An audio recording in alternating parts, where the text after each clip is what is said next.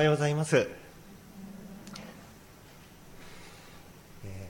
コロナの状況と雪の不安が日にかかる時でありますけれども、こうして街道にて皆様と、またインターネットを介して、それぞれの場所で皆様と共に主を礼拝できることを感謝いたします。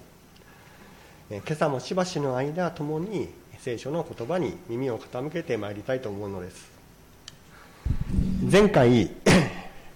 ペテロの手紙第1では、3章18節から22節をイエス様の勝利と題して学んでまいりました。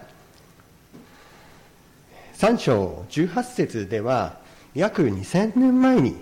イエス様がこの地上に来られて当時の私たちが今も社会の中で生きていると同じように当時イエス様もギリシャローマの社会の中でこの世の社会の中で生活をされましたそこで悩み、苦しみを味わわれたのです。しかし、十字架の苦しみと死を経験された後に復活し、三章の19節では、罪と悪に勝利を宣言し、22節にあるように、この世のすべての権威をご自分に従わせたということが書いてあります。すなわち前回はイエス様の十字架と復活の出来事、それは罪と悪に対する勝利の出来事であったということを学んだのです。当時、このペテロの手紙第一の直接の宛先である小アジアのクリスチャンたちは信仰が試されるような様々な出来事を経験しておりました。それは、このペテロの手紙第一を目にする、いつの時代の人々においても、そのように言えることかと思います。この手紙の著者であるペテロは、試練の中に置かれている者たちに、悪と罪に勝利をしてくださったイエス様を提示することで、伝えることで、読み手を、読み手の信仰を励ますメッセージを送っているわけであります。今日の箇所ではそのイエス様の勝利を私たちが実生活に日々の生活の中で生かすようにという勧めが書いてあるのです。すなわち、適用と言われるものです。イエス様が経験された十字架と復活の勝利、その宮座を私たちが毎日の生活で生かすことによって、イエス様を思って生かすことによって、イエス様と共に歩んでいる実感を味わう。すなわち、イエス様からの祝福を、ああ、信仰を持ってるって素晴らしいなって思うことができるように、その祝福を味わうものとされているということを今日、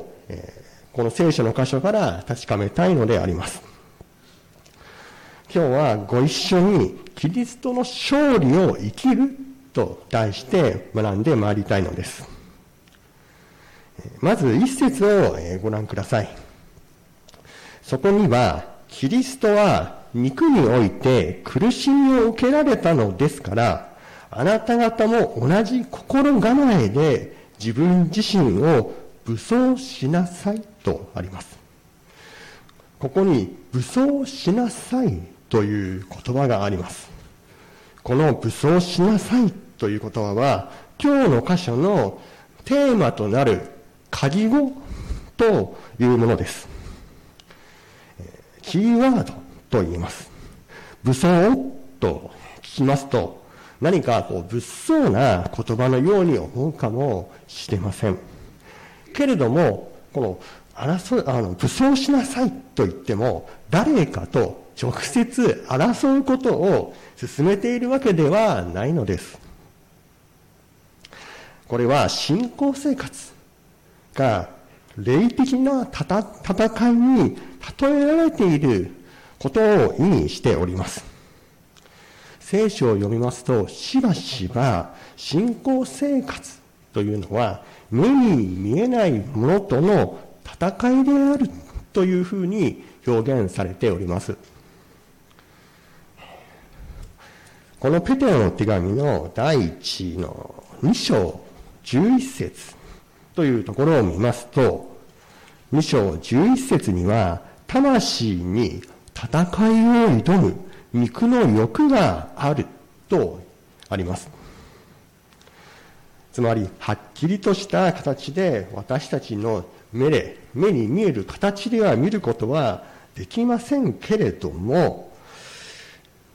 私たちが自覚している、自覚していないにかかわらず、私たちの魂、すなわち心というのは、ここに肉の欲とあるように、自然に湧き上がってくる様々な罪の思いとの戦いがあるということをここで示しているわけです。また、この罪の思いの他に私たちに襲いかかってくるものがあります。目に見えない存在ですが、いわゆる悪魔と言われる存在のことです。今度は、ペテロの手紙第1、5章8節を見ますと、あなた方の敵である悪魔が吠えたける獅子のように、誰かを食い尽くそうと探し回っていますとあるのです。私たちから信仰の喜びと祝福を奪うために悪魔は私たちを食い尽くそうと今もなお日々の生活の中で探し回っているんだということを聖書は言っているのです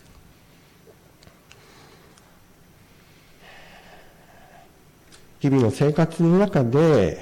関わる人たちとの間の中で目に映るさまざまな事柄の中で実はその背後に悪魔の誘いというのもあるということが言っているわけです。そしてまた同時に私たちの心の中にも依然としてまだ悪魔の誘いに同意したいと思う肉の欲があるということを示しているわけです。だからこの4章1節ではその祝福私たちから祝福を奪い去ろうとする目に見えない。罪の戦いがある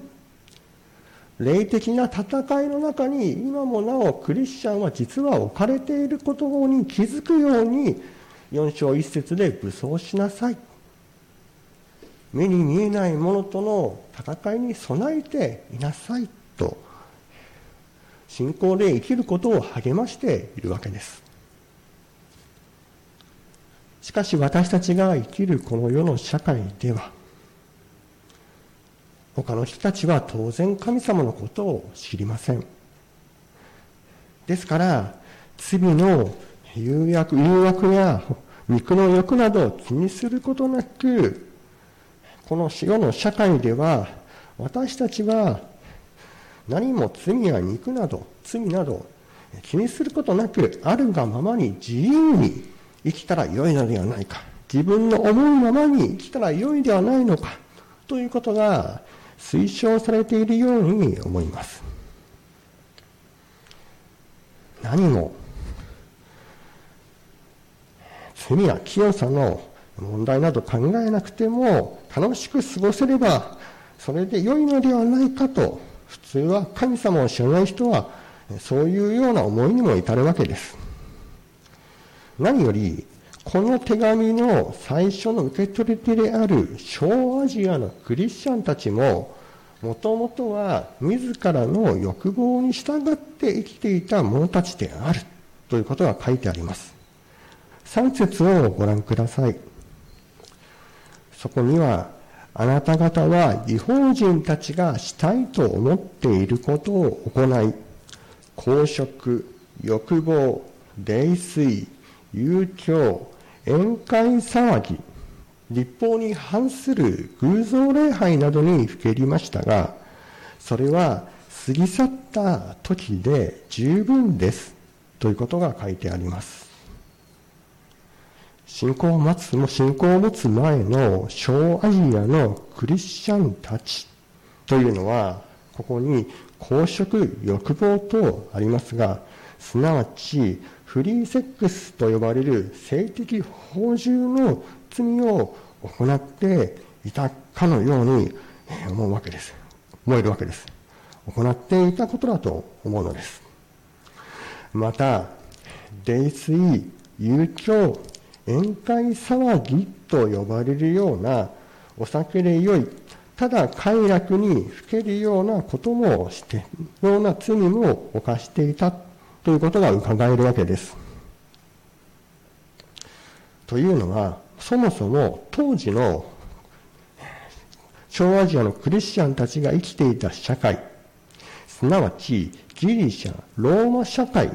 というのは、性的放縦や泥酔とあるような肉の欲に従って生きることが認められていた社会であったのです。ちろん当時の社会でも一般的なルールというものはありました。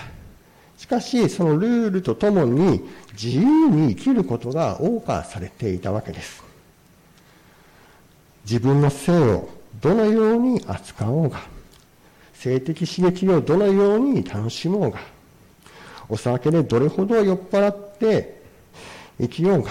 別に社会の法律や規則に反することを彼らはしていませんでした。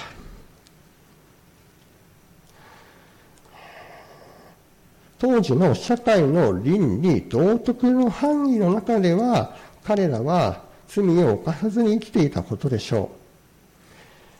う。けれども、この聖書が示していることは、社会の道徳倫理に従って生きているからといって、何も問題なく生活ができるのか、というわけ、というとそうではないということを示しているのです。たとえ、あるがままに生きる自由が容認されていると言っても、人が本当の意味で自由を味わえるのかというと、それは違うように私は思います。というのは、快楽にふけることと、幸せな生活を送るということは別の話だからです。他に大事にすべきことがあるのに、それを押しのけてまで肉の欲にしがみついてしまい、虚しさを覚えるということがあるわけです。別に、これ性的刺激や泥酔だけが良くないことであると言っているのではないのです。また、これは禁欲的に生きなさいと言っている箇所でもないように思います。問題は、神様がいるのに、その神様に代わって他のものを自分の神のようにしてしまうことが問題であるということだと思います。ある神学者は、あたかも人の心というのは偶像を作ってしまう、作り出す偶像工場だと言っています。すなわち、偶像というのははっきり目に見えるものばかりではないのです。目に見えない事柄。例えば、性や権力などは偶像になりがちなものです。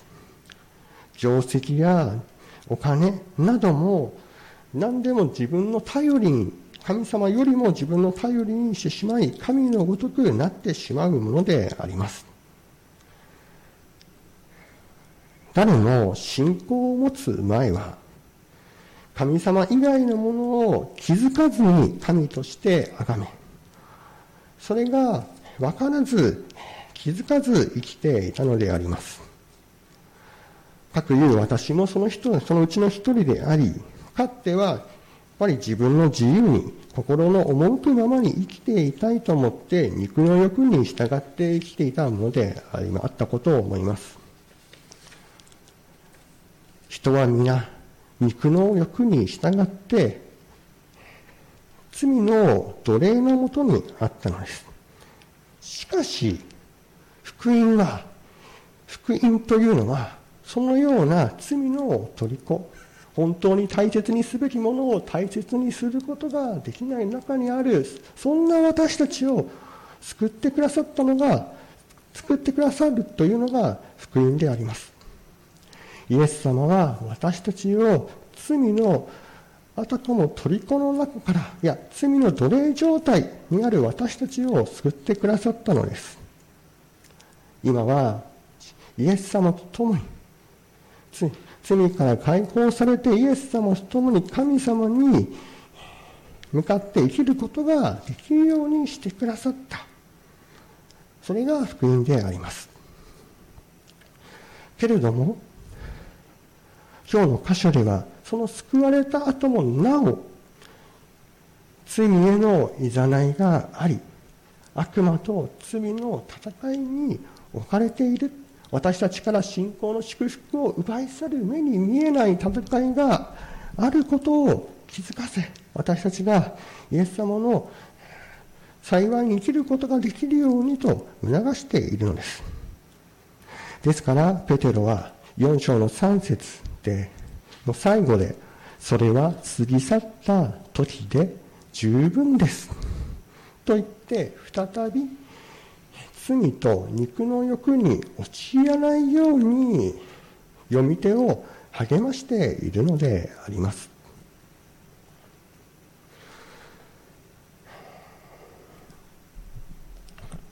ギリシャローマの社会の中で小アジアのクリスチャンたちは圧倒的なマイノリティ少数派として生きていました。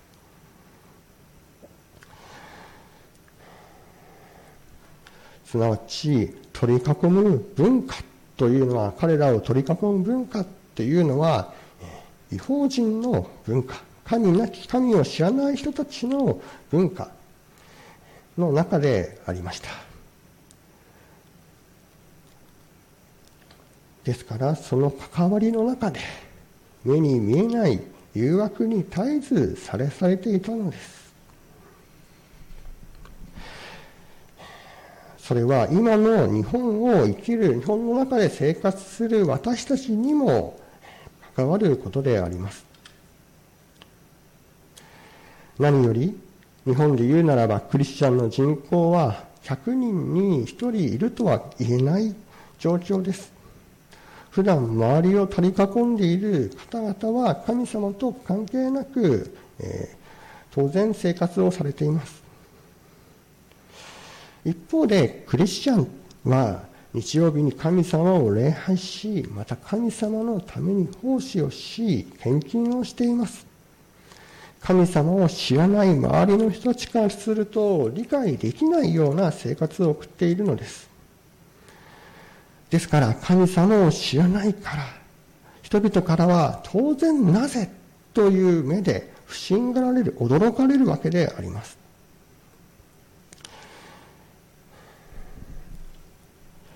社会がコロナのように緊張関係にある時ならば、ますますそうであるかもしれません。4節を、次に4節をご覧ください。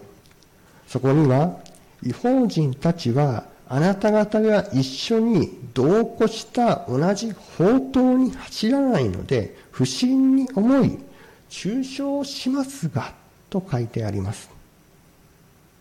小アジアのクリスチャンたちのことで言えば、違法人たちからなぜ自分たちと同じように性や酒を楽しみなんで自由に生きないのかと不審に思われていた。さらには中傷されていたとも書いてあるんです。けれどもこのようなことは小アジアのクリスチャンたちではなく信仰生活を送る今の私たち、クリスチャンが、経験するような事柄ではないでしょうか。例えば、お酒の席では、なぜ私たちと同じようにしないのか、私たちの杯を受けないのかと思われるような経験を味わうことがありました。性に関する事柄では、他の人はフリーセックスを楽しみ、誇るような話をもしています。そのようなことを経験するときに、私自身、実はそれを聞いたときに、あ、自分はなんか、時に、なんかおかしいのではないかなと思うことがあったのです。すなわち信仰者としてマイノリティとして生きるときに何か信仰を持って生きる私たちの方がおかしいことをしているのではないか。また損をしているのではないかと寂しさを覚えることがあるように思うのです。信仰を持つがゆえに学校会社地域などさまざまな共同体の中で何か浮いてしまったような思いに駆られるような経験をすることがあるように思います。しかし、それは決しておかしいことではないと聖書は言っているのです。信仰を持つがゆえに経験する事柄であると言っています。けれども、たとえこの世の中で私たちは顔を下に向けてしまうような思いを経験したとしても、私たちは顔を上げて歩むことができると、ペテロの手紙は励ましているわけです。ペテロの手紙第1の3章22節を見たいと思います。そこには、イエス・キリストは天に昇り、神の右におられます。見つかいたちも諸々の権威と権力もこの方に服従しているのですと書いてあります。私たちはこの世にあって悩みを抱えていきながらも、この世の最高権威者であるイエス・キリストを知っているのです。イエス・キリストは私たちの神でありながら、この箇所を見るときに、この世の全ての人にとっての神であることに気づくわけです。私たちは、この世の中でおいて生きる中で、悩む時に、苦しむような思いに駆られる時に、イエス様の権威のもとに、私たちの頭であるイエス様のもとに全てのことがあることを思い出し、顔を上に上げて胸を張って生きることができるのではないでしょうか。このイエス様の権威というのが、ペテロの手紙第1の4章で言いますと、5節と6節に具体的に一つの形で表されております。5節6節をご覧ください。お読みします。彼らは生きている者と死んだ者を裁こうとしておられる方に対して申し開きをすることになります。と書いてあります。6節には、この裁きがあるために死んだ人々にも生前福音が述べ伝えられていたのです。彼らが肉においては人間として裁きを受けても、霊においては神によって生きるためでしたとあります。ここはまず読みますと、普段気づくのはイエス様、神様のすなわちイエス様の裁きについて書いてあるということがわかるかと思うんです。裁きというと、何か恐ろしいような恐ろしいだけのイメージが残るかもしれません。しかし、この裁きというのは言い換えるならば、すべてのものを裁くことができる。生きている者も死んだ人も裁くことができる。ということを言い換えるならば、主イエス・キリストは、私たちの主イエス・キリストは、すべてのものに対して権威を握っている。愛、愛であり、真理であるそのお方が、権威を握っているということを、に、ことを意味しているわけです。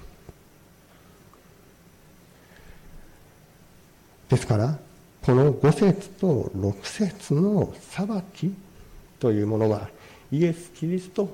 と共に歩む者、イエス様を信じる者、福音により頼む者にとっては、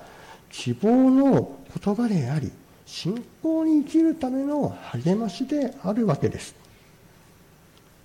6節をもう一度見ますと、そこには彼らが肉においては人間として裁きを受けてもという言葉があります。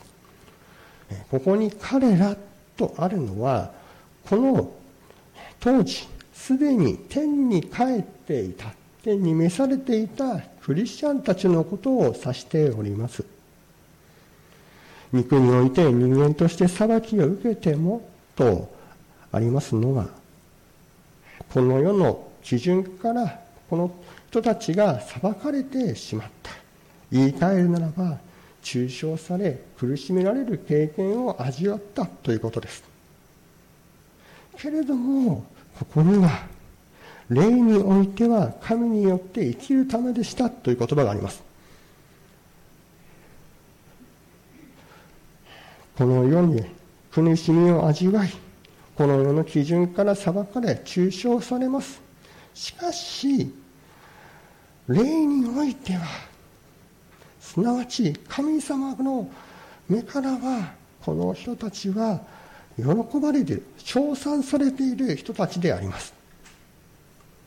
神様による判定、ジャッジというのは、裁きがこの世の基準で人からどのように言われたか、裁かれたにかには関わることでは全くないのです。たとえ人に抽象されたとしても、けれども神様の見舞いにおいては、霊において、新しい命をいただいて認められて生きているわけです。この世の社会の中で、クリスチャンは福音を受け入れたがために悩みと困難を覚えるかもしれません。しかしそのような時に覚える信仰の悩みや苦しみというのは決して意味がないことではないということを言っているわけです。ペテロの手紙第一の一章六節七節には、最後には称賛と栄光と誉れをもたらされるとあります。信仰の試練は神様によって尊いものであり、最後に信仰者は神様、イエス様から称賛を褒められるわけです。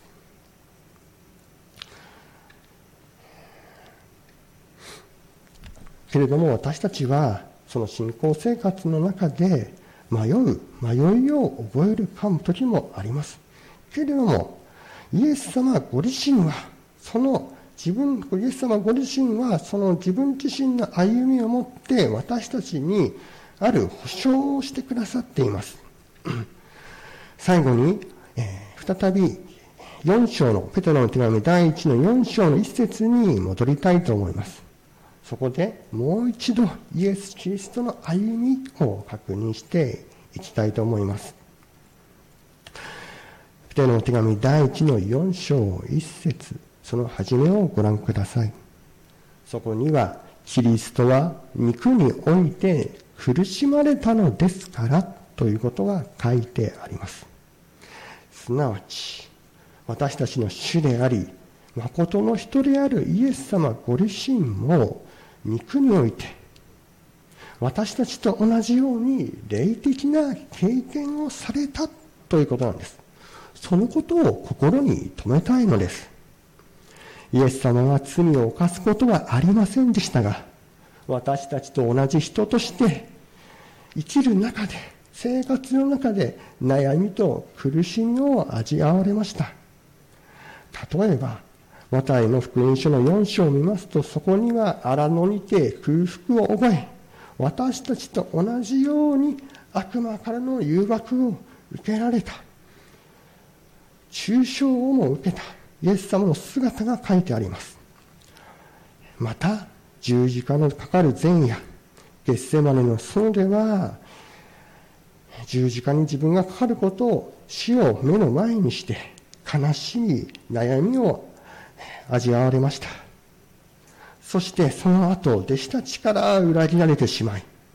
民衆からは罵られてしまい、十字架につけられ、恥ずかしみを受けられたのです。このように、イエス様はこの世の社会の中で、この世に生きる中で、悪魔の誘惑と人の罪ゆえの苦しみをご経験されたのです。しかし、その後復活し、悪と罪に勝利されています。すなわち、イエス様の、イエス・キリストの十字架と苦しみというのは、勝利をするための苦しみであったのです。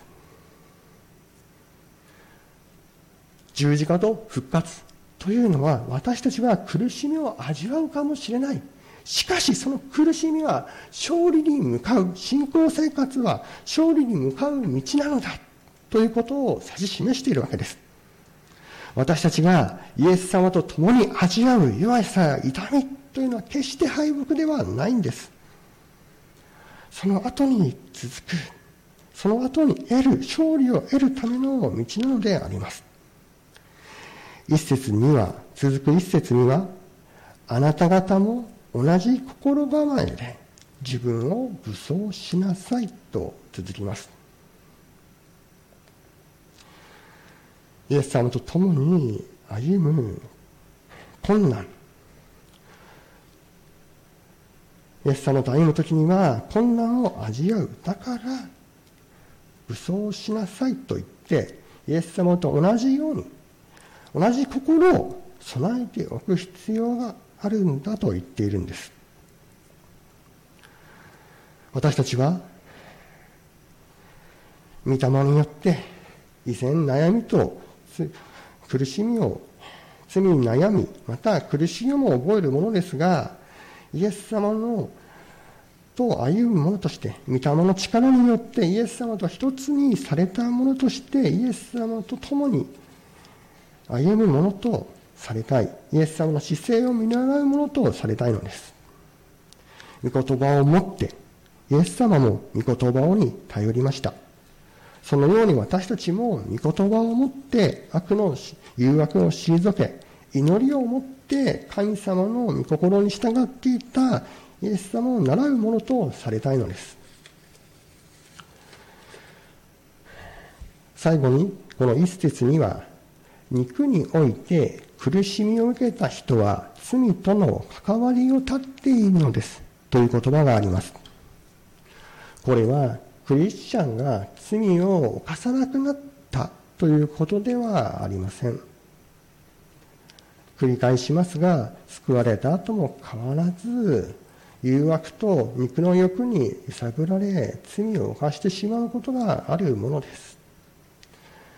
当時の小アジアのクリスチャンたちも決して罪を犯さなかったということはないでしょ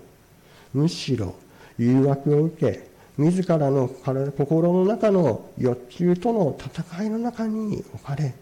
弱さを覚えていたことでありましょう。この肉において苦しみを受けた人は罪との関わりを断っているとある人は完全な人のことではなく、罪を悔い改めたクリスチャンのことです。すべてのクリスチャンのことです。二節にあるように、罪を離れ、神の御心を求めるよう、生活をに歩むことができる、御心を求めて生活を送るよう励ましの言葉をがここにあるわけです。このペテロの手紙第1は、試練の中にあるクリスチャンに宛てて書かれた手紙でありました。大迫害というよりも、日常生活の中で経験するさまざまな試練や苦難の中にあった苦難のことが書かれているわけです。そんな中に置かれている私たちクリスチャンには励ましが必要です。この世の違法人社会では圧倒的なマイノリティだからです。一人で信仰生活を送り続けるというにはとても困難があります。ペテロが小アジアのクリスチャンたちの信仰を励ましたように、今私たちはこの今集っている教会の交わりにおいて信仰の励ましが必要だと思わされますですから共に主の御言葉に耳を傾け賛美を捧げながら時に互いに悩みをまた信仰をも信仰を分かち合う交わりをこんな中ですけれども工夫してもってイエス様と共に歩むことを励まし合う共同体とされて歩みを続けたいと思います。今日はイエス・キリストの勝利に生きると題してペテロの手紙第1を学んでまいりました。この世の社会においてクリスチャンは悪魔のいざないと自らの肉の欲求との目に見えない戦いの中にあります。信仰生活を送るがためにこの世の在り方とぶつかることもあります。そこで悩み苦しみを覚えることがあります。しかしイエス・キリストはこの地上において苦しみを受けましたが十字架の苦しみと復活を通して私たちのために悪魔と罪の欲望に勝利されましたですから私たちにはイエス・キリストを信じる者には悪魔と罪への勝利の約束がこの聖書にあるわけです。聖書の言葉にあるわけです。私たちはこの世において